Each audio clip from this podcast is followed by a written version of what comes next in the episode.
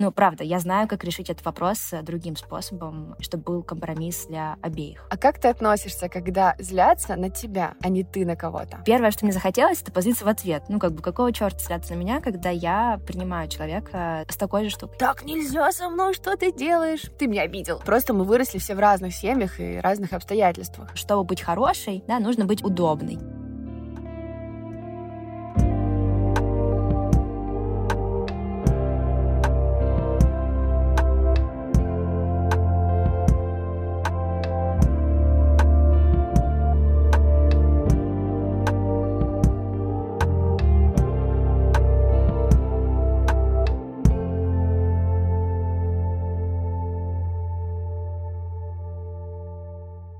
Привет! Это подкаст Normal Feelings, где мы обсуждаем свои чувства, отношения, работу и что меняется в жизни, когда тебе за 30. Этот подкаст — наша форма поддержки друг друга и, может быть, станет поддержкой для вас. Мы рассказываем свои истории из жизни, дружбе на расстоянии и личном росте. Создаем свой поддерживающий клуб нормальности в сложное время перемен.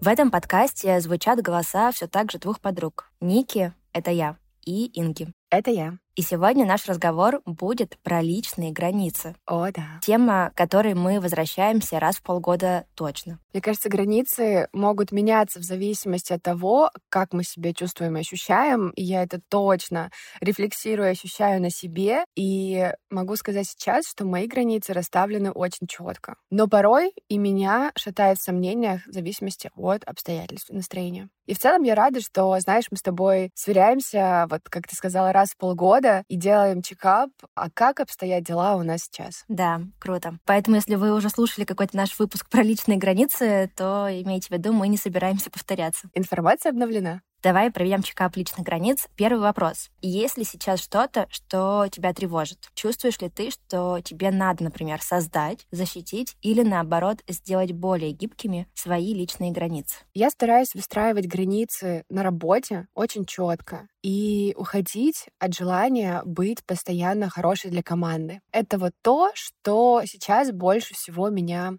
заботит. И это складывается ситуация, что я переехала из Питера и не нахожусь с ними в постоянном контакте. А команда растет. И если раньше я как-то лично налаживала связи, мы делали смолтоки, и я немножечко больше была в курсе, чем они живут и что у нас происходит внутри коллектива, то сейчас все приходится делать удаленно. И это создает свои вопросы, и в том числе мои личные границы начинают шататься, потому что я пытаюсь быть, скажем так, где-то добрее, где-то что-то спускать, потому что интерпретация удаленно моих слов может звучать по-разному в голове каждого. И также я понимаю, что все могут ошибаться. Мы создаем продукт. И также у каждого члена команды свои требования к общению. И за счет этого вот точно мое складывается некая unsecure, неуверенность и сложность с четким расставлением границ. И, кстати,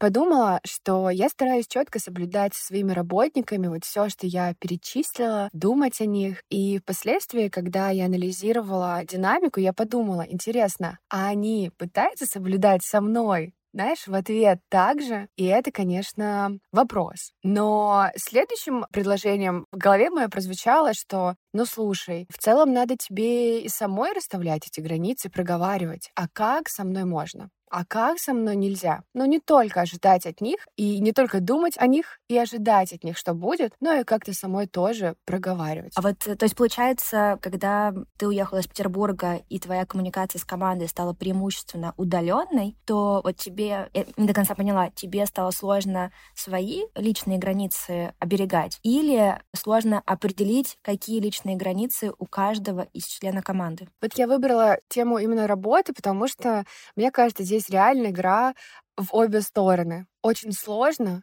работа удаленно, очертить свои границы ясно. И при этом также понять границы других. И мне вот в обоих вариантах сложно. Я человек, который считает, что личные границы — это супер, это подарок судьбы, это сигналы, это очень классно. И когда я чувствую, что я, скажем так, блуждаю, что я не понимаю, как их нащупать, и я начинаю сомневаться в себе. И поэтому мне кажется, что важно возвращаться к этому диалогу, проговаривать и задавать себе вопросы. То есть получается, что когда вы работаете удаленно, круто, когда вы четко фиксируете свои личные границы для другого коллеги либо руководителя, чтобы ему было понятно, как с вами обращаться. Мне кажется, прям важная мысль. Да. Я не задумывалась об этом. А как у тебя обстоят дела с личными границами? Мои ощущения, наверное, сейчас такие. У меня есть сферы жизни, где пока не супер четко созданы и проведены границы. Например, я могу до долго засиживаться на работе, потому что мне это нравится. Но через три там, дня непрекращаемой работы я чувствую себя супер уставшей. И вот какие-то границы, на самом деле, самой собой, да, там личная дисциплина, она бы помогла мне реже приходить вот в это состояние уставшее. Поэтому здесь, наверное, да, не про взаимоотношения с э, коллегами, сколько про личные границы самой для себя. Да, лучше понимать, когда мне нужно остановиться. В отношениях с подругами я чувствую, что мне бывает сложно сказать, что мне нравится и не нравится в общении. И последние несколько месяцев думаю про это, вообще рассуждаю, про свои отношения со злостью и как я ее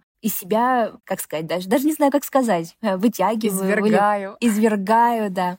Вот, потому что в целом для того, чтобы выстраивать свои границы, ну, надо уметь чувствовать злость. Вот, да, не бояться ее, не копить, а формулировать и вот вытаскивать, извергать из себя. Да, интересно. Мы в последнем эпизоде говорили про поддержку, и я тогда сказала, какая поддержка мне не нравится. И мне, кстати, тогда было тревожно, что я обижу этим тех друзей, которые меня услышат и могут узнать. Это вот как раз про отношения с друзьями, расставление границ. И потом я смогла себя успокоить тем, что если они узнали себя в этом эпизоде, хотя я не акцентировала, что это кто-то из реально моих близких, и я не адресовала этот фидбэк, и я подумала, что, скорее всего, если они это уже приняли на себя, то наши отношения станут лучше. Ну, то есть человек, возможно, прочувствовал и получил некий фидбэк, даже если ему напрямую это было не сказано. А расскажи, почему ты боишься в разговоре с друзьями, ну, рассказывать, типа, как тебе не нравится, когда вот общение ваше складывается, ты такая, мне это не подходит. Почему мне это не нравится? Наверное, потому что я сразу это воспринимаю как начало конфликта, а мне не нравится конфликтовать. Точнее так, я не люблю ссориться и выяснять отношения из-за какой-то вот бытовой штуки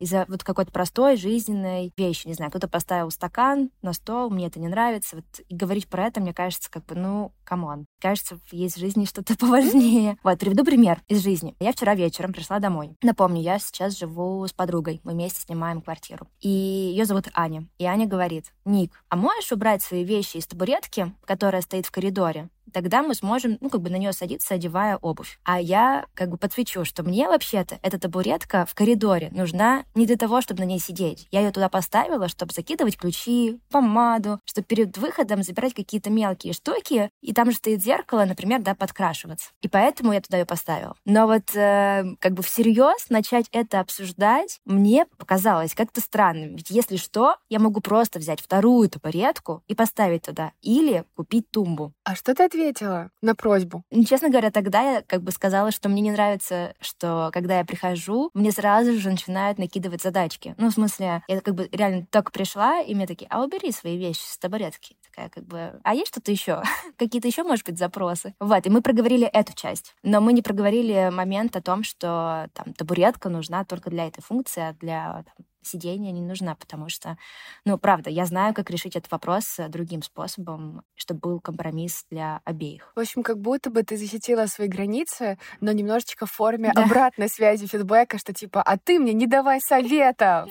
Хотя как будто бы, мне кажется, если бы Аня узнала, что это всего лишь для того, чтобы ты как бы поставила для своего комфорта, чтобы красить, функция другая у нее. Как будто бы и у Ани отлегло бы, и она подумала, ну, это табуретка не для того, чтобы сидеть. Да, я знаю, что Аня не слушает подкасты, но вдруг, если послушает, Аня узнает причину. Инга, а ты сама вот лично проговариваешь такие вещи друзьям? Мне, кстати, знаешь, мы сейчас говорили про работу и вот про друзей, девчонок, и я подумала, что нам всем было бы неплохо написать инструкцию по взаимодействию с собой. И знаешь, при долгих отношениях, при новых встречах, при знакомстве в новом коллективе было бы классно подготовить такую CV-шку, либо туду-лист, типа, как со мной можно общаться. И потом ее просто отсылать кандидату, передавать, и тем самым это и очерчивает границы, и как будто бы можно в каком-то веселом формате, и это спасает общение. Ну, потому что это короткий фидбэк, типа, слушай, я вот не могу, когда я прихожу с работы, и мне сразу дают задание. Через час я готова. И это вообще-то инструкция просто была бы. Подумала, что надо сделать что-то такое для себя тоже. И, например, команде отправить, рассказать, как как я готова вести коммуникацию и что я ценю.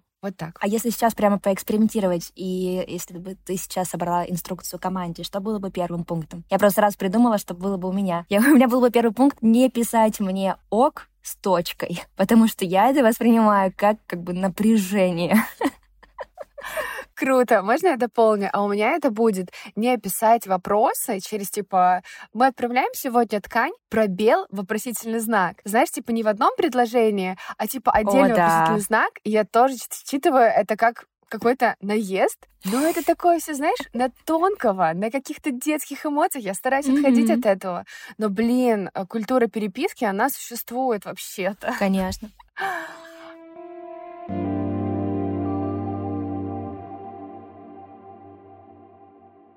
Так, говоря про друзей и про семью, мне кажется, что я всегда знала, как со мной нельзя, и вообще активно сообщала всем людям об этом. Мне еще мама рассказывала в детстве, что когда они пытались меня кормить, я всегда говорила, мне не нужна помощь, я сама. Вот мне кажется, что как я вот тогда говорила о том, что нет, сама, это же ведь тоже про границы. Я не хочу, чтобы вы тыкали в меня ложкой.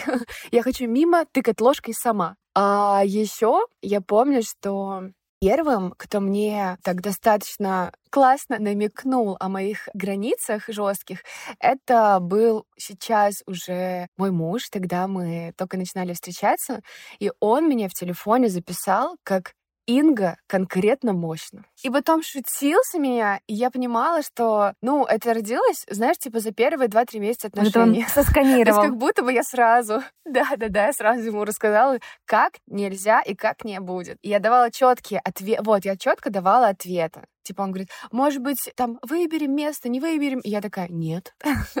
Очень четко. И всегда требовала ясности в общении. Типа, если ты что-то хочешь, ты это делаешь. Если ты этого не хочешь, ты это не делаешь. Если ты хотел и не сделал, то ты не хотел. В общем, мне кажется, я была то еще занозой в заднице. И мир у меня был такой более черно-белый. Но я также знаю, что мне нравится, когда есть свобода внутри границ. Слушаю тебя и понимаю, вот как бы слушаю про границы, что они такие четкие, как бы да, нет, черное, белое, и у меня прям внутри, ну так, немного все напрягается и говорит это о том, что мне очень нравится, как ты, как это живет в тебе, но если говорить про себя, Слушайте, да, да, но... но про себя жесткий Близкие границы — это вот вообще, наверное, не про меня. Да, но слушать а, тебя круто, потому что я чувствую, какие разные бывают люди и как по-разному это все вообще живет. А почему вот у меня такая сразу эмоция? Потому что, ну вот, например, если мы говорим про дом, то вот дома мне супер важно, чтобы каждый чувствовал себя максимально свободно и знал, что вот что бы он ни сделал, ему за это не прилетит. Потому что вот мне важно чувствовать, что дом — это как бы мое самое безопасное место, и там вот не будет такого, что кто-то как бы будет как-то меня подкалывать. Вот. Либо я буду это воспринимать как, да, подкалывание. Да. Слушай, а получается, что вы дома, ну, интуитивно выстраиваете границы, чтобы каждый чувствовал себя свободно? Это же тоже какая-то, знаешь, настройка должна быть. Но я думаю, что, в смысле, когда вы только съезжаетесь, какое-то первое время вы все равно друг к другу присматриваетесь, и те вещи, которые, ну, прям супер, не про тебя, да, ты про это либо говоришь, либо, ну, меняешь их так, как mm. тебе важно. Я подумала, что ты про семью, ну, дома, где родители. А, ну я с родителями уже сколько, 13 лет не живу. Это сложно. Точно. Простите. Да, но я скорее, если говорить сейчас, например, про мое сожительство с подругой, то да, у нас нету правил, что она моет полы по понедельникам, а я выкидываю мусор, не знаю, по вторникам. У нас все происходит э, очень... Ну, то есть как бы каждый вкладывается настолько, насколько ему комфортно. Вот. И, наверное, у меня так было и в отношениях а, романтических, поэтому как-то вот мне такой формат очень близок. Слушай, классно, что у тебя этот формат работает, потому что теперь я слушаю, и у меня все сжимается. Мне кажется, я бы не смогла без договоренностей существовать, как будто бы я как раз тот человек, который проговорит о том, что смотри, ты любишь кофе, и ты его пьешь чаще всего. Давай ты его будешь закупать. Но это не пример даже сейчас из жизни, а просто как будто бы для меня это про порядок, и про очерчивание границ. Это для тебя, поэтому ты об этом заботишься сейчас. Или тебе это важнее, или давай мы проговорим. Я не мою посуду, потому что я это терпеть не могу. Сделаю взамен другое. В общем, я реально постоянно в, в торгах и в договоренностях. Прикольно. Да, любопытно, совсем другой формат. А что, э, по-твоему, вообще вот свобода внутри границ? Ты сказала такую фразу, хочется здесь уточнить. Мне кажется, я до сих пор, вот я сама ее сказала, а потом такая, зачем я ее сказала?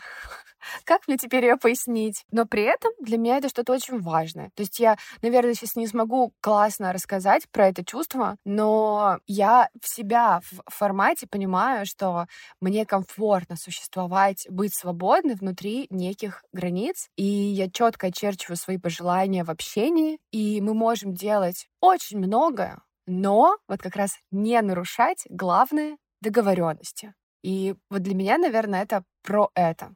А ты рассказывала про злость, и что тебе, получается, сложно на кого-то злиться. И спрошу так, а как ты относишься, когда злятся на тебя, а не ты на кого-то? Ну вот ты что-то сделал, и на тебя злятся. Угу. Сейчас э, пытаюсь подумать. Мне кажется, есть два сценария. Если на меня злятся, и я чувствую, что я не разделяю причину, ну, в смысле, я с ней не согласна, я могу позлиться в ответ. Например, у нас тоже такое был. Я помню, летом мы когда как раз вот с Аней искали квартиру, и мы пришли обе смотреть э, жилье, и мы посмотрели квартиру, а потом я, ну, как бы начала в телефоне там отвечать на какие-то сообщения. Ну, в общем, много отвлеклась в телефон. И помню, как она разозлилась, что я ее не слушаю. При этом как бы у нее бывают ровно такие же ситуации. Ну, в смысле, это не, не что-то уникальное и так далее. И поэтому, когда я услышала такой упрек, да, первое, что мне захотелось, это позиться в ответ. Ну, как бы, какого черта сляться на меня, когда я принимаю человека с таким же, не знаю, с такой же штукой. Вот, но мы потом это обсудили, и все было, конечно же, ок. А второй момент, если я, например, ну, правда чувствую какую-то, ну, не то что вину, но ощущение, что да, как бы здесь есть какое-то пространство для злости, что я что-то не учила, то я постараюсь как-то выяснить, почему, а что, а как? Ну, то есть, наверное, скажу так, мне проще, когда злятся на меня, чем когда я злюсь на кого-то. Ничего себе.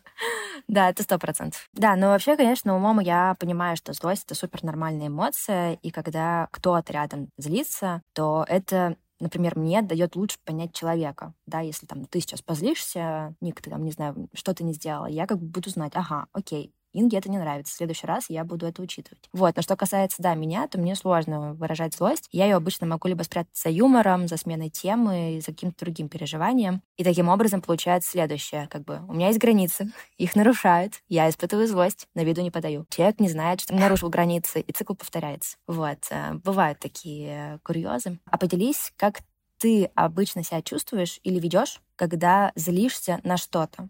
Или тебя что-то не устраивает именно в личном общении. Ну вот я понимаю твою воронку действий, которую ты описала. И в целом, мне кажется, если я про себя отвечу, если я сразу не смогла защитить себя, и потом это повторяется вдруг, меня это, конечно, блин, тревожит.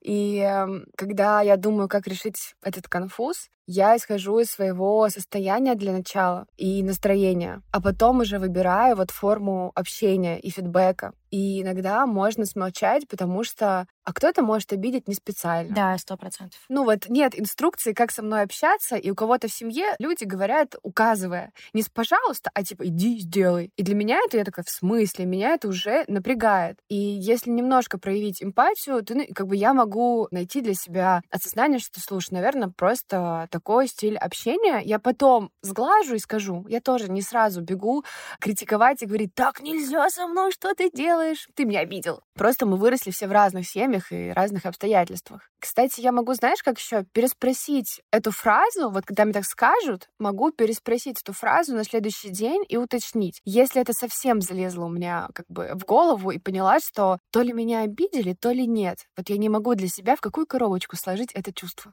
И тогда я могу вернуть эту фразу или поступок. И раньше, вот сейчас я так не делаю, а раньше делала. Признаюсь вам, и я считаю, что так делать плохо. Так. Такая вот затравочка. Когда со мной поступали так, как мне не нравится, в попытках защитить свои границы и неумение дать человеческие словами через рот фидбэк, я поступала с человеком так же. Да? То есть как будто бы старая фраза «поступай так, как хочешь, чтобы поступали с тобой». Я ее просто вывернула вверх ногами. И когда я знала, в общем, что-то я получала, и мне было очень неприятно, и я считала, что это нечестно. Но я шла и в ответ на следующий день, через неделю могла вернуть. Моя цель была, чтобы человек понял, что это было неприятно. Но мне кажется, что это чертовски неправильно. И чтобы вы поняли пример, сейчас я смешной пример расскажу. Я люблю кроссовки и одеваться. И мне нравится, мне важно, как, во что я одета. И я выходила из дома, мы вместе с Андреем, моим мужем, выходили из дома. Я что-то там, например, одеваю свою обувь, и он говорит, уже, я как бы, знаете, одета с ключами в руках. И он мне говорит, слушай, а ты точно хочешь эти джинсы или там эти кроссовки? Сегодня выйти, и он как-то так ставит это под вопрос, что как будто бы весь мой образ встает под вопрос. И я такая, блин, в смысле, мне все нравится. То есть я смогла сказать, да, мне нравится. Он такой, ну ладно. Я такая, а что не так? Он такой, да ничего. Я такая, ну что не так? Он такой, да ничего. Я такая, блин. И почувствовала, что меня просто сбили с настроя перед эм, выходом из дома. Я потом шла и чувствовала себя неуверенно. И я это как бы запомнила, записала свой черный список. И буквально через неделю так, знаешь, чтобы немножко подзабылась, но не подзабылась. Мы выходили также из дома, и я точно так же Андрей говорю, слушай, а ты что, в этих кроссовках выходишь? Он такой, да, что? Я такая, да ничего. И он такой, не, ну что? Такая, да не, ничего, просто переспросила. Он такой, ну так переспросила? Я говорю, да просто. И в итоге мы реально идем, и он такой, блин, вот я иду и теперь думаю про эти кроссовки. Ну и тут я, конечно же, призналась. Я говорю, да, я это сделала специально, чтобы ты понял, что так делать нельзя. В общем, было за мной такое замечено, но сейчас я поняла, что это не лучшая форма, и отхожу от этого. А как тебе кажется, вот у тебя сейчас насколько вообще острые и строгие личные границы? Если бы ты писала инструкцию, сколько страниц в ней было бы? Сколько страниц не отвечу. Мне кажется, это какой-то такой, знаешь, был бы небольшой дневничок. Но я стараюсь знать, чего я хочу и к чему я иду. И для меня это вот как раз про мои границы. Я создаю себе каркас из планов, меч, представление о комфортном общении. И я искренне в это верю. И для меня это про оберегать себя, свое состояние, свою душу. И поэтому у меня сейчас нет ощущения, что я отстаиваю, знаешь, прям личные границы. Для меня это про оберегание себя же. Я тебя слушаю и вообще как бы наблюдаю в течение жизни последних 10 лет, и мне, скажу честно еще раз, безумно, конечно, нравится и наблюдать, и видеть, как ты выбираешь себя вообще вот в самых, ну, разных ситуациях и даже порой непростых. А, спасибо большое, я тут улыбаюсь. Краснею. Я чувствую, что в глобальных вопросах и мечтах у меня как бы даже нет сомнений. Я точно следую только за тем, что мне нравится и важно. Тут нет никакого, да, саморазрушения, и, наверное, это какая-то сильная моя сторона. Но вот в бытовых вопросах или вот в простом, да, общении бывает сложно. Но это правда сложно. Сложно понять, что ты хочешь, и второе, это как бы, опять же, извергнуть из себя. Мне очень понравилось это слово.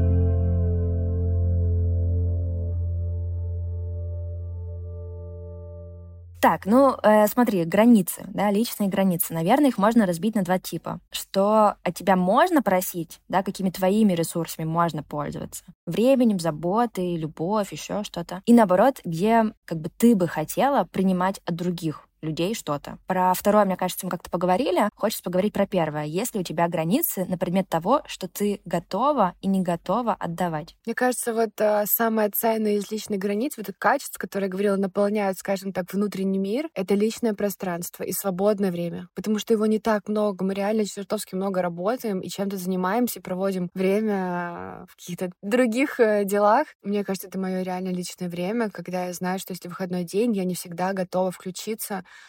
во что-то, в кого-то другого, мне нужно оставить чуть-чуть время себе, накопить силы. И ответно, кстати, я также стараюсь уважать время и пространство других. То есть я знаю, насколько это четко мне, и поэтому к другим я стараюсь примерно так же относиться. А у тебя как? Говоря про твои личные границы, вот чем ты не готова жертвовать? Ну, первое слово, которое приходит в голову, это свобода. Наверное, история с тем, что когда мне кто-то дает задачки, это связанные вещи. То есть кто-то за меня решил, что мне нужно сделать. И вот это мне прям как бы, наверное, мне сложно дается. Ой, я поняла. Да, то есть мне важно как бы определять самой, куда двигаться, что делать, а, как распоряжаться, да, своим временем, пространством и прочим. Но, наверное, вот еще подсвечу, что я из большой семьи, нас четверо, и я старшая, если возвращаться к семье. Да, и, например, у меня никогда не было собственной комнаты. Или там, не знаю, шоколадку и сладости в детстве всегда нужно было делить с младшими. И вот став взрослой, это не переросло в то, что я теперь хочу жить только одна и иметь, да, вот четко свои вещи. Скорее, вот это какая-то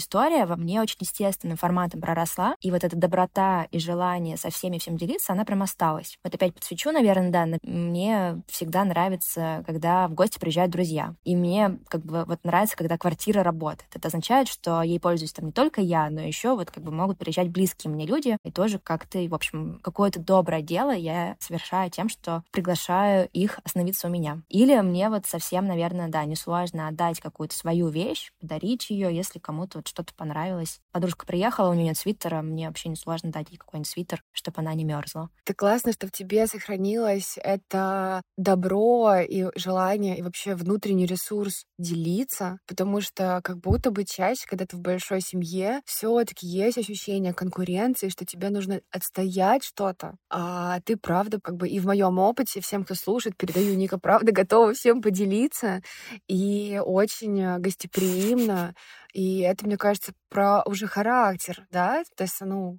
просто внутри девчонки столько добра. Инга, ты так говоришь, как будто мы с тобой э, на передаче, которую слушают мои будущие женихи, кандидаты на свидание. Вот, и такая, ребята, слушайте, Ника очень добрая. Да. Да, но если возвращаться, да, вот мы сейчас опять, сегодня будет много упоминаний Ани, Аня спит сейчас, так что, надеюсь, не икает. А мы живем с Аней, да, и у нас, например, нет каких-то выделенных полок там в холодильнике или правил того, кто что покупает. Да, каждая приносит домой что-то, что ей хочется, видится важным. Мы знаем про вкусы друг друга. Соответственно, естественно, мы как бы, не знаю, я люблю безалкогольное пиво, и я знаю, что Аня тоже. И я всегда, когда беру безалкогольное пиво, беру две бутылочки, потому что вдруг Аня тоже захочет. И кажется, что это, да, очень приятно. Как-то так у нас принято. Ну, ты вообще проговорила про вот этот sharing is caring, про то, как ты делишься, про холодильник.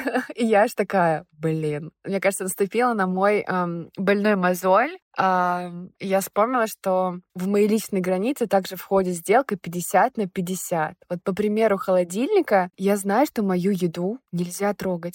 Вот типа я ее уже выбрала, принесла из каких-то своих вкусов и знаний, поставила в холодильничек. Это был какой-то мой, не знаю, труд. И я поделюсь ей только если меня спросят. Вот если просто я поставлю, а кто-то с холодильника заберет, как раз если там друзья, сожительство, что-нибудь такое, и если меня не спросят, то я могу сказать, эй, что за прикол, типа. Ну, я отреагирую. И точно не так, что как классно, что я угостила. Я подумаю, блин, почему меня не спросили? Мне кажется, знаешь, типа, по факту сожительства с друзьями я не готова отдавать все. Потому что я точно знаю, что это мое, я уже потратила силы и время вообще-то, чтобы это найти и купить. У тебя же есть старший брат, да, и вы тоже вместе жили, когда были маленькие. А как вот у вас было в семье? Как-то так же? Интересно. Как я тебя спросила про семью, это было так mm-hmm. давно.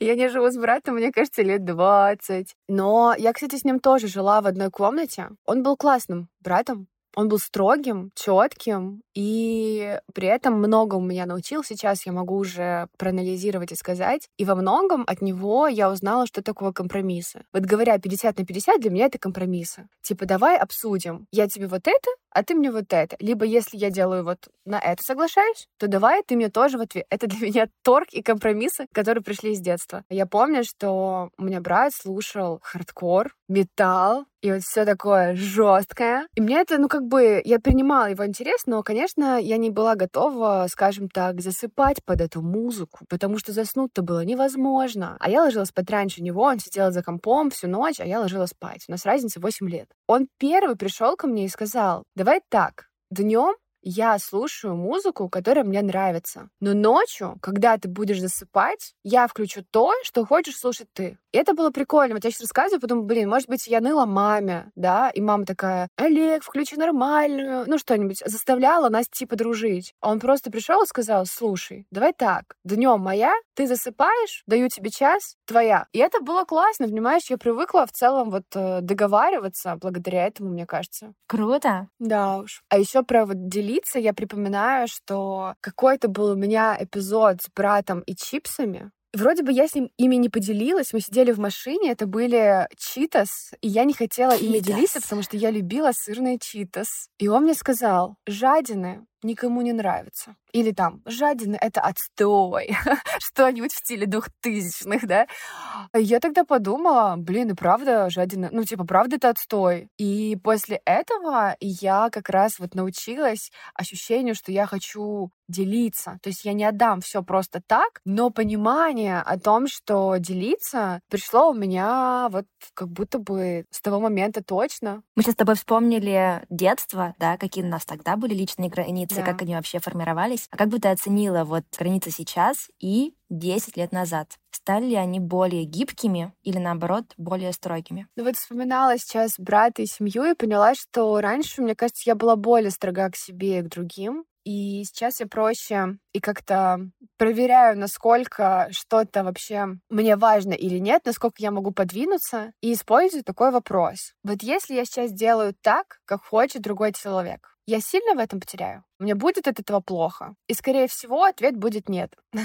Но, скорее всего, я правда могу договориться и пойти на какой-то уступок. И тогда я говорю последний вопрос себе. А другому человеку это важно? Ну, потому что иногда, правда, мне легче, мне не сложно что-то не сделать, а для кого-то важно, чтобы что-то случилось. И если я понимаю, что на все вопросы я могу четко и понятно ответить, то я готова подвинуться и поступить сейчас так, как будет в компромиссе, наверное. А как дела у тебя обстоят 10 лет назад сейчас? Ну, сейчас у меня точно более выстроенные границы. В 20 лет я вообще, наверное, не рефлексировала о том, что и почему. Ты как бы просто действуешь на инстинктах. Там, не знаю, страха, радости, предыдущего какого-то опыта, опыта родителей. Вот. А сейчас появилась эта рефлексия, и иногда я прям стараюсь задавать себе вот вопросы, да, что мне нравится, а что нет. Почему я позлилась, но промолчала. Что бы случилось, если бы я озвучила, что мне не нравится. Или там, почему я вообще злюсь. И вот любые такие вопросы, которые начинаются с «почему», они очень помогают узнать про себя. И вот эту инструкцию, да, ее же не написать просто так. Ее можно написать только когда ты эти вопросы себе задашь и ответишь на них. Поэтому, да,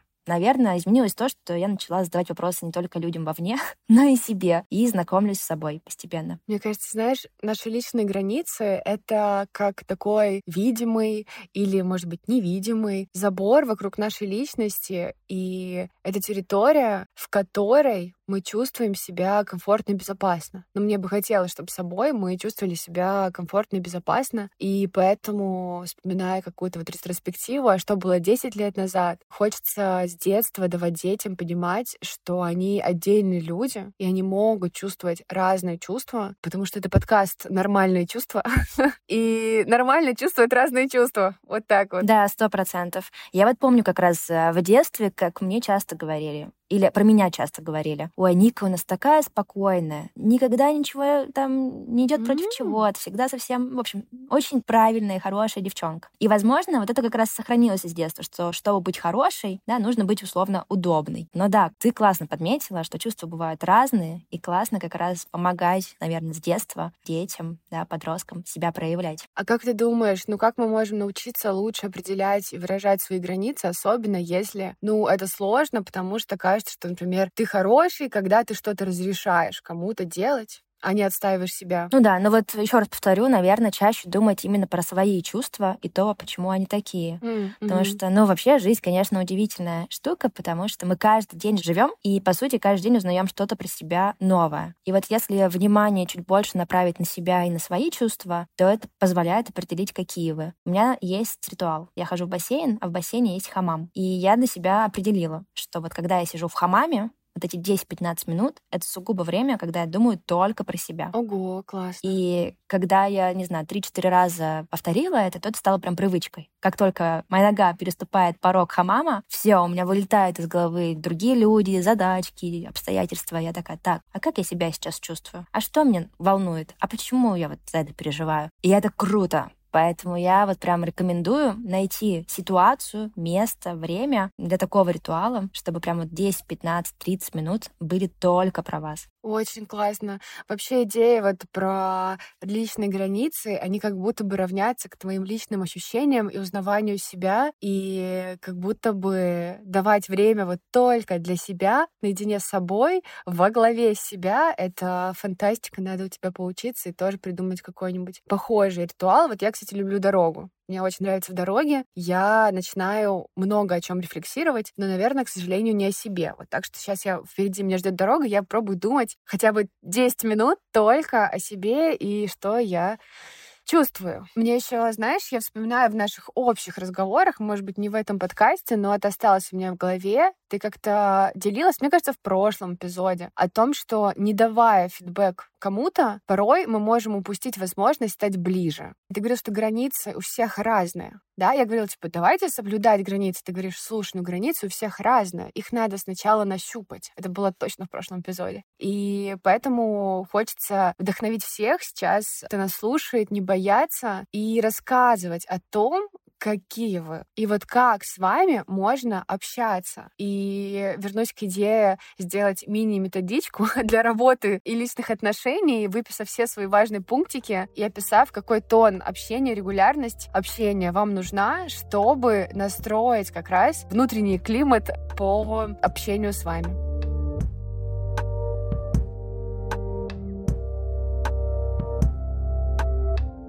Итак, друзья, помните, что устанавливать личные границы — это не эгоизм, а забота о себе. Бывает непросто, Зато потом легче как-то нам жить вообще и общаться со всеми. Да, и что самый близкий человек — это вы сами. Поэтому классно себе задавать вопросы, а что вы чувствуете. Это был подкаст Normal Feelings. В этом эпизоде мы обсудили то, что нас самих волнует, и поделились этим с вами. Не забывайте ставить нам оценки в приложениях, где слушаете эпизод не уверены, что это помогает продвижению подкаста, но нам с Ингой очень приятно читать ваши комментарии. Мы всегда рады видеть ваши отметки в сторис и получать теплые письма от слушателей. Знаете, что мы ими делимся и храним в нашем сердечке. До связи на следующей неделе. Пока-пока. Пока-пока.